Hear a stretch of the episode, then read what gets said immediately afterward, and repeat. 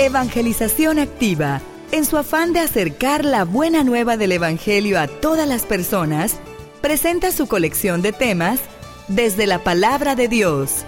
Esperamos que al escucharlos, la semilla del Evangelio dé fruto en su corazón.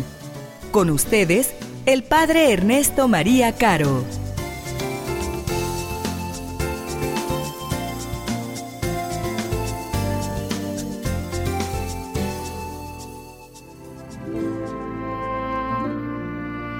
En aquellos días María se encaminó presurosa a un pueblo de las montañas de Judea y entrando en la casa de Zacarías saludó a Isabel. En cuanto ésta oyó el saludo de María, la criatura saltó en su seno. Entonces Isabel quedó llena del Espíritu Santo y levantando la voz exclamó, Bendita tú entre las mujeres y bendito el fruto de tu vientre. ¿Quién soy yo para que la madre de mi Señor venga a verme? Apenas llegó tu saludo a mis oídos, el niño saltó de gozo en mi seno. Dichosa tú que has creído, porque se cumplirá cuanto te fue anunciado de parte del Señor. Entonces dijo María, mi alma glorifica al Señor y mi espíritu se llena de júbilo en Dios mi Salvador, porque puso sus ojos en la humildad de su esclava.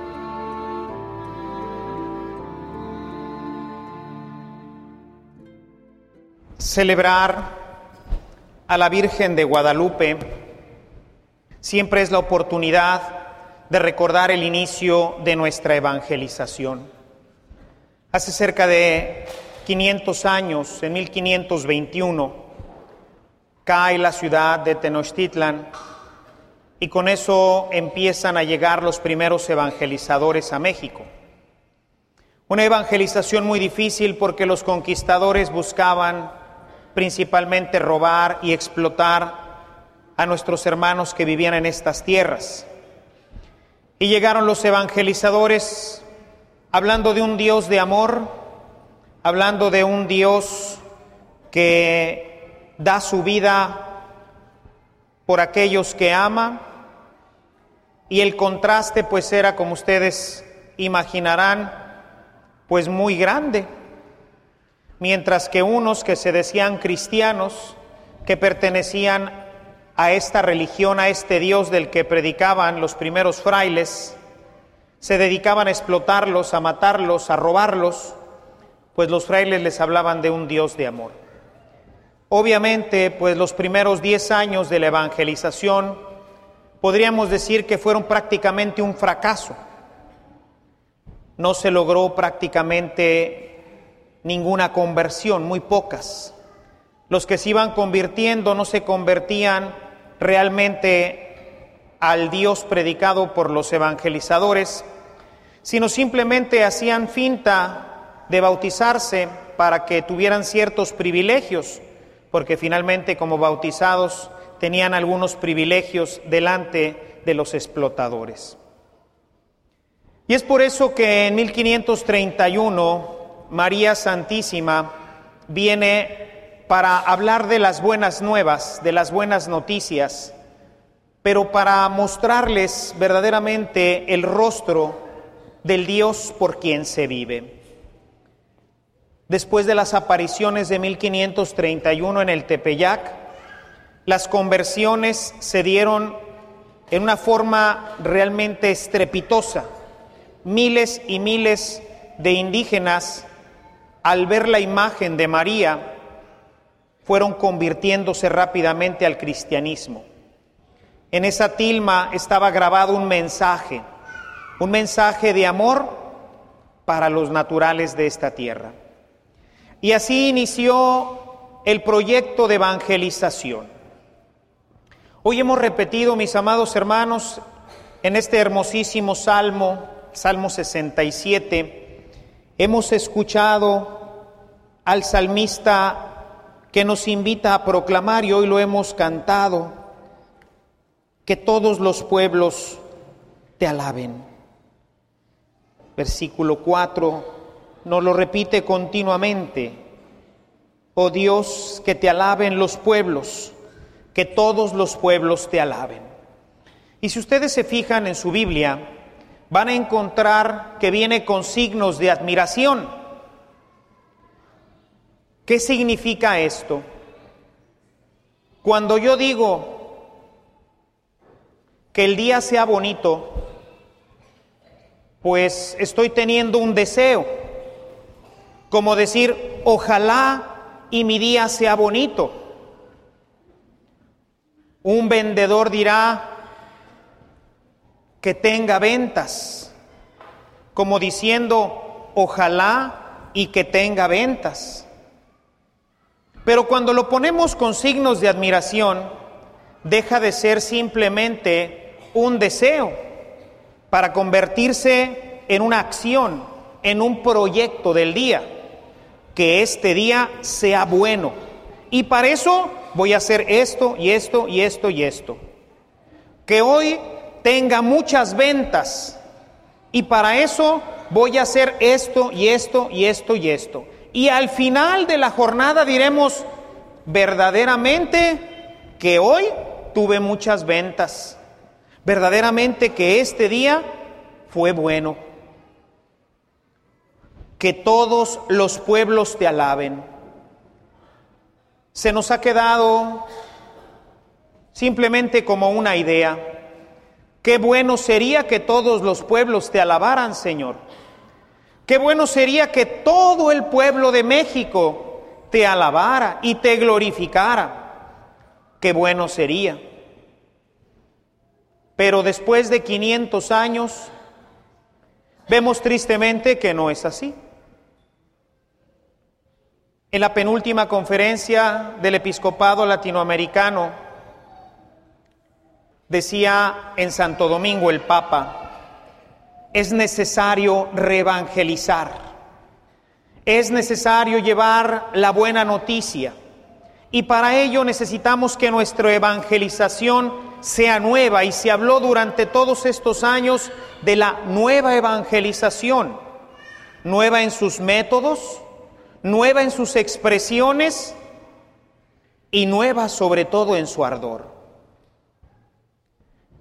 Nuevamente se reunieron este año en Aparecida, allá en Brasil, la Conferencia Episcopal Latinoamericana y constataba con gran tristeza que esta tan llevada y traída nueva evangelización había quedado simplemente también en un bonito deseo. Ojalá y que haya una nueva evangelización. Ojalá y que sea nueva en sus métodos, que sea nueva en su expresión y que sea nueva en su ardor. Pero la verdad, así quedó. Tristemente la realidad es que seguimos sin evangelizar. Y por eso la conferencia episcopal se vio empujada durante esta reunión de este año a proponer para la iglesia el retomar la idea de ser discípulos para después ser apóstoles, trabajadores del Evangelio. Mis amados hermanos, qué bueno sería que todos los mexicanos, y piensen en los mexicanos de tu casa, en los propios hijos, en el esposo, piensen en los mexicanos que son tus familiares, tus primos, tus tíos, tus abuelos, los mexicanos que trabajan contigo, que estudian contigo, que viven cerca de ti en tu vecindario, qué bueno sería que alabaran al Señor, que todos los mexicanos te alaben, que todos los pueblos te alaben. Hemos repetido hoy varias veces con el Salmo 67. Pero dice San Pablo, ¿y cómo van a alabar al Señor si no lo conocen? Permítame leerles, los que traigan su Biblia, pueden hacerlo conmigo, capítulo 10, carta a los romanos, versículo 14 y siguientes. Pero ¿cómo van a invocarlo si no han creído en Él? ¿Y cómo van a creer en Él si no han oído hablar de Él? ¿Y cómo van a oír si no hay quien les anuncie el mensaje? ¿Y cómo van a anunciar el mensaje si no son enviados? Como dice la Escritura, qué hermosa es la llegada de los que traen las buenas noticias. Mis amados hermanos, decir que todos los pueblos te alaben con signos de admiración implica un compromiso, implica un proyecto, implica un plan de acción, que todos los pueblos te alaben, pero ¿cómo? ¿Cómo voy a ser yo, Ernesto, Juan, Luis, María, que los mexicanos que viven a mi alrededor te alaben? Necesitamos darle vida a la palabra. Necesitamos que no solamente se nos quede en una bonita aclamación de este día de fiesta. La Virgen María, una de sus características es el compromiso con el proyecto de Dios. Mariano dice, qué bueno que la gente te conozca, Señor sino que la Virgen María, como lo hemos escuchado en el Evangelio de Lucas, María toma la decisión de ir a ver a su prima para llevarle las buenas noticias. Se compromete con el Evangelio. Y para ello seguramente pues tuvo que buscar alguna caravana que la pudiera llevar a través del desierto, desde la parte alta de Israel, allá en Galilea, en Nazaret, donde ella vivía, hasta las montañas de Jerusalén y de Judea tres o cuatro días de camino. Compromiso. Para una niña de 14 o 15 años, María se compromete con el proyecto y hace que se realice. Los mexicanos nos quedamos con las buenas intenciones. Hace 500 años María dejó el cielo, vio a un pueblo que no conocía a Dios, que no lo alababa vio a un pueblo que estaba siendo esclavizado y que no encontraba el camino para poder adecuar la idea de estos evangelizadores con el proyecto que tenían los colonizadores de darles en la torre. Así que María viene porque ella piensa que todos los pueblos alaben al Señor y el pueblo de México y de Latinoamérica no puede ser la excepción. Y si las cosas siguen como están, este pueblo jamás va a alabar a Dios. Así que se compromete nuevamente, viene hacia nosotros, hace un proyecto. Sabía que si le decía solamente a Juan Diego estas palabras que encontramos en el Nican Mopogua, pues no sucedería absolutamente nada. Si hubiera construido un templo, como muchos otros que se estaban construyendo en la Nueva España. Pero a pesar de 10 años de evangelización y de la construcción de muchos otros templos, no se convertían. María tenía un proyecto. María conocía a los indígenas de este lugar. Y por eso lo que tenemos en su imagen, esa imagen que contemplamos ahí, no es simplemente una imagen, es un códice.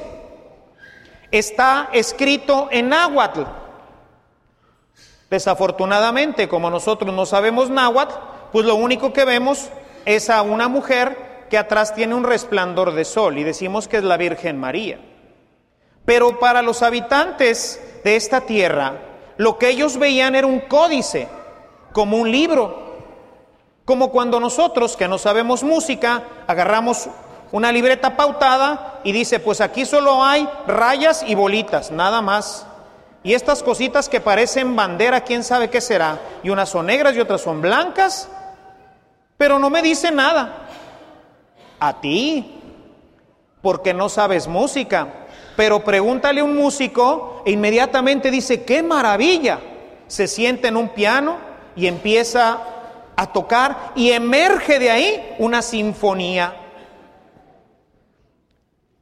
Los indígenas cuando veían la imagen de María de Guadalupe, para ellos era clarísimo el mensaje, era un mensaje de salvación, era un mensaje que fue llevándolos verdaderamente a la conversión. Y por eso en los siguientes 10 años, de 1531 a 1541, se multiplicaron explosivamente las conversiones. Y los indígenas ni siquiera conocían el Nican Mopogua. Ese texto que contiene la narración entre la Virgen María y Juan Diego y el obispo Fray Juan de Zumárraga se publicará 60 o 70 años después de la aparición en náhuatl. Los indígenas que se convirtieron no se convirtieron por el Nican Mopogua, que es lo que nosotros conocemos. Se convirtieron al ver el códice. María tenía un plan, María tenía un proyecto. Que todos los pueblos te alaben, que el pueblo este, el pueblo azteca, el pueblo de México te alabe. Y nos dejó su imagen y en su imagen un códice.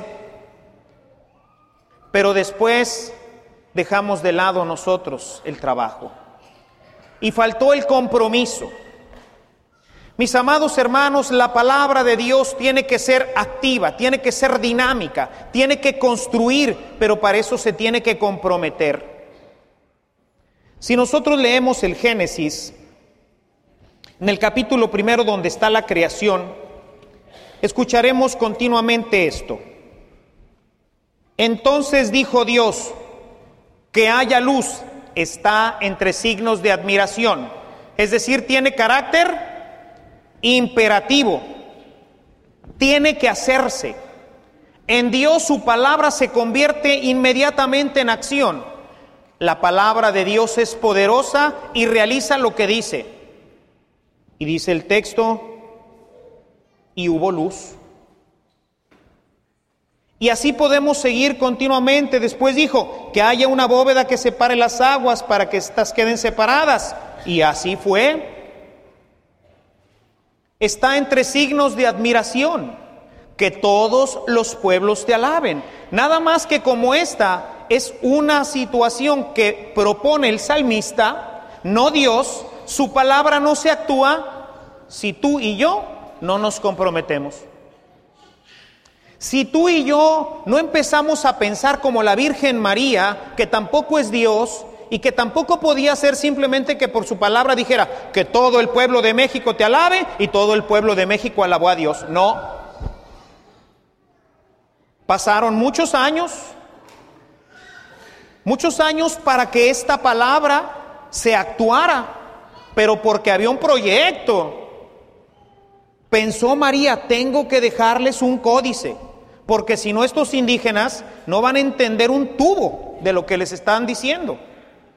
Y por eso lo planeó. ¿O a poco creen que fue de chiripa que de repente Juan Diego se ve la tilma y ahí estaba la Virgen? Correspondía a un proyecto. Hermanos, necesitamos cada uno de nosotros hacer un proyecto para convertir a nuestra familia. A lo mejor nos va a llevar muchos años, Necesitamos hacer un proyecto para que se convierta la gente de nuestra oficina. ¿O quién los va a convertir? Dice San Pablo, ¿cómo van a creer? ¿Cómo van a alabar si no lo conocen? ¿Y cómo lo van a conocer si nadie les predica? ¿Cómo? Como dice la canción, por eso estamos como estamos. Porque nadie predica. Todo mundo venimos, los que estamos aquí, a alabar a Dios. Pero no se trata de este grupito, hermanos. Dice el Salmo 67 que todos los pueblos te alaben. Empezando por el nuestro, el pueblo de México. Empezando por tu propio pueblo, que es tu familia por tu propia colonia, por tu propia empresa, por tu propia universidad, por tu propio colegio, por tu propia escuela. Que todos los colegios te alaben, que todas las empresas te alaben, que todas las colonias te alaben, que todos los municipios te alaben, que todos los pueblos te alaben. ¿Y cómo va a pasar? ¿Qué estamos esperando? Que de repente algo sucede y todo el mundo, ah, gloria a ti Señor, bendito seas. Un día se levanta todo México con las manos levantadas. No va a suceder así, hermanos. Llevamos 500 años y no ha sucedido porque no es así. Si la Virgen María se comprometió para que todo el pueblo de México y de Latinoamérica alabara al Señor, pues entonces tú tienes que comprometerte. Si no nos comprometemos, entonces nuestro México, en vez de ir hacia la alabanza, irá como va hacia ahorita, hacia el paganismo. ¿Por qué creen que vivimos hoy tanta violencia? ¿Por qué vivimos hoy en una ciudad con tanta inseguridad? El día de ayer fui a una empresa a celebrar una misa y me encontré a la entrada prácticamente soldados. Los guardias, ya no es el guardia aquel que estaba ahí con su uniforme bonito, su cachuchita, tomándote ahí tu nombre para ver a qué departamento vas. No, ahora están armados con que pide de soldado y te piden una información y te piden un documento y lo tienes que dejar ahí y a dónde va y con quién y por qué y a qué horas va a salir y te dan una credencial magnética para que por donde pases vayas dejando huella de que por ahí pasaste y luego cuando sales otra vez tienes que venir otra vez de regreso igual. Una inseguridad terrible porque porque no está Dios ahí. Porque no está Dios en el corazón de los mexicanos. El proyecto de María, el proyecto de Dios, el proyecto de que todos los pueblos alaben al Señor, se está frustrando por culpa de nosotros. Porque nosotros mismos no hemos tomado como María esta determinación de decir que todos los pueblos te alaben. Y obviamente, pues por eso podemos encontrar ya en la carta a los Gálatas que estos son precisamente las situaciones que suceden cuando Dios no está en el corazón. Pueden ustedes después revisar la carta a los Gálatas en el capítulo 5, versículo 19 y siguientes, y van a ver que este es el estado de destrucción que privará en el corazón del hombre cuando no conoce al Señor. Pero ¿cómo lo van a conocer? Si tú y yo no lo anunciamos. ¿Cómo lo van a conocer? ¿Cómo vamos a lograr que todo el pueblo de México alabe al Señor? La única forma de lograrlo es comprometiéndonos cada uno de nosotros con la nueva evangelización, convirtiéndonos cada uno de nosotros en oyentes de la palabra, para que este discipulado se transforme eventualmente en un apostolado, para que cada uno de nosotros pueda ir pensando un proyecto para que en mi casa todo mundo conozca a Dios para que en mi empresa todo mundo conozca a Dios, para que en mi barrio todo mundo conozca a Dios, para que en mi ciudad todo mundo conozca a Dios. Pero hay que hacer un plan, hermanos, hay que hacer un proyecto. Tú tienes que hacer un proyecto. Y la primera parte de ese proyecto es tu propia conversión. Convertirte en oyente, como fue Juan Diego. El proyecto caminó porque Juan Diego escuchó la voz de María, porque se comprometió con el proyecto de Dios. Y es lo que cada uno tiene que hacer, escuchar a Dios en su palabra, escuchar a Dios en la oración, para que se vaya dando este proceso de conversión en nosotros y luego podamos hacer un proyecto de conversión para mi familia, para mi barrio, para mi empresa, para mi universidad. Yo creo fervientemente, mis amados hermanos, que podemos tener una nación diferente. Yo creo que podemos tener una ciudad diferente, unas familias diferentes.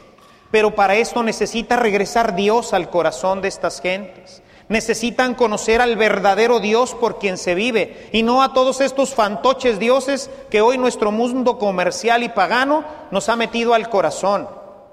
Necesitamos como nos decía María Santísima, necesitamos conocer y reconocer al único, al verdadero Dios por quien se vive.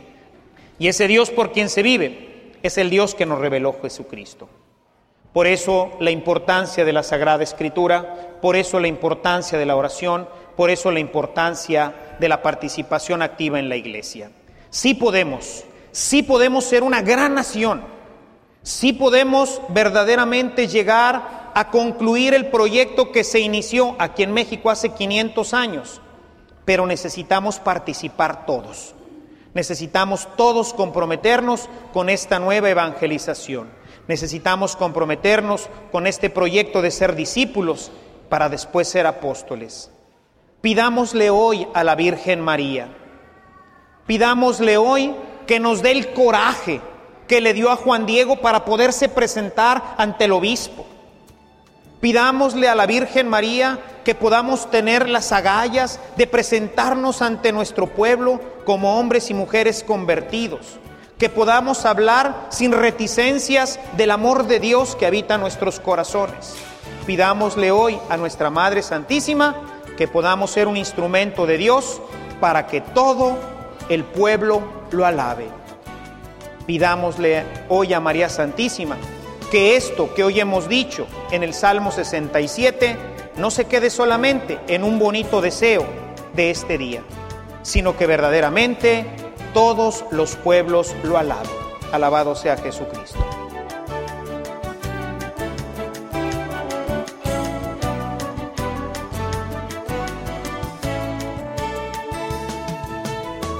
Si esta reflexión ha sido de utilidad para su vida espiritual, le invitamos a visitar nuestra página en internet www.evangelizacion.org.mx, en donde encontrará otros temas que seguramente continuarán produciendo fruto en usted.